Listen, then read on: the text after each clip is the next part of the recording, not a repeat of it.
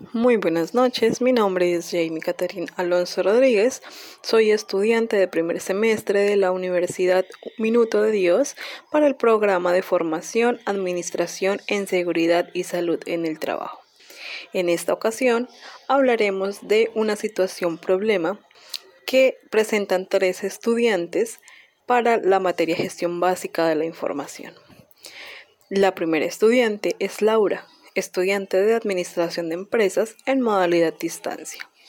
El segundo estudiante es Andrés, quien se encuentra matriculado en trabajo social en modalidad presencial. Y el tercer estudiante es Flor, quien pertenece al programa Ingeniería de Sistemas en modalidad virtual. Estos tres estudiantes son de primer corte y están inscritos en el curso nacional Gestión Básica de la Información. Algunos de los desafíos que enfrentan estos estudiantes se deben a que no están familiarizados con el modelo virtual ni el nivel de exigencia de la universidad. Laura, estudiante de Administración de Empresas, maneja de manera excelente las redes sociales y el Internet. No obstante, la comunicación con sus compañeros y profesor es un poco deficiente, ya que no ha encontrado una forma efectiva de poder comunicarse con ellos y presentar la actividad de forma colaborativa. Andrés, por su parte, se encuentra confundido ya que escogió su carrera profesional en modalidad presencial y debe cursar esta asignatura de forma virtual.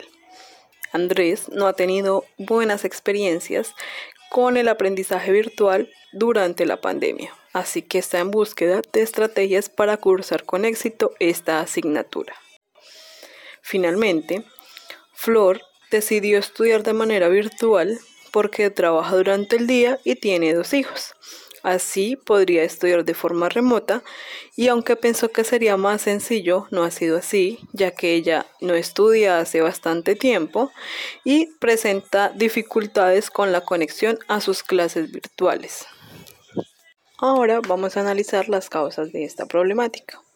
Dentro de las causas tenemos la falta de conocimiento del aula virtual o la familiarización con las plataformas de estudio la comunicación entre el profesor y estudiantes para poder realizar el acompañamiento y entrega oportuna de las actividades, experiencias negativas en aprendizaje virtual y dificultades con la conexión a Internet. Ahora bien, veamos las consecuencias de esta problemática.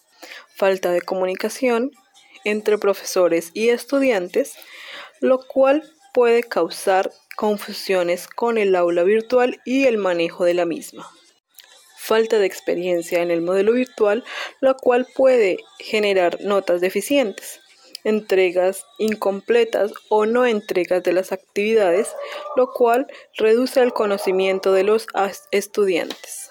Después de analizar estas causas y consecuencias, daremos a conocer algunas de las estrategias para poder superar esta problemática.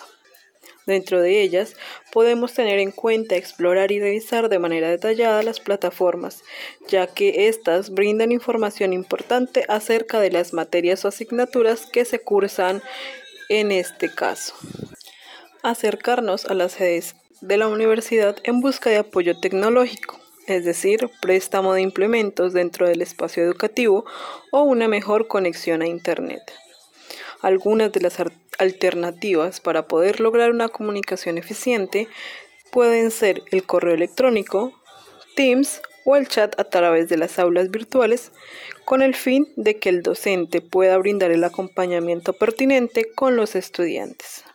Ahora analizaremos una estrategia para cada uno de los estudiantes con el fin de solucionar la problemática. Para Laura, Propondremos organizar el tiempo de estudio para contar con el tiempo suficiente de entregar las actividades en caso de presentar dificultades o pedir asesoría a los docentes que imparten la materia. Para Andrés, sugerimos buscar orientación con la comunidad educativa con el fin de entender de mejor manera la plataforma virtual y sus diferentes entornos de información para Flor se decidió incentivar para hacer el uso de los materiales audiovisuales y herramientas digitales como YouTube, solicitar asesoría, orientación y acompañamiento por parte de la comunidad educativa con el fin de que pueda lograr culminar con éxito la asignatura prevista.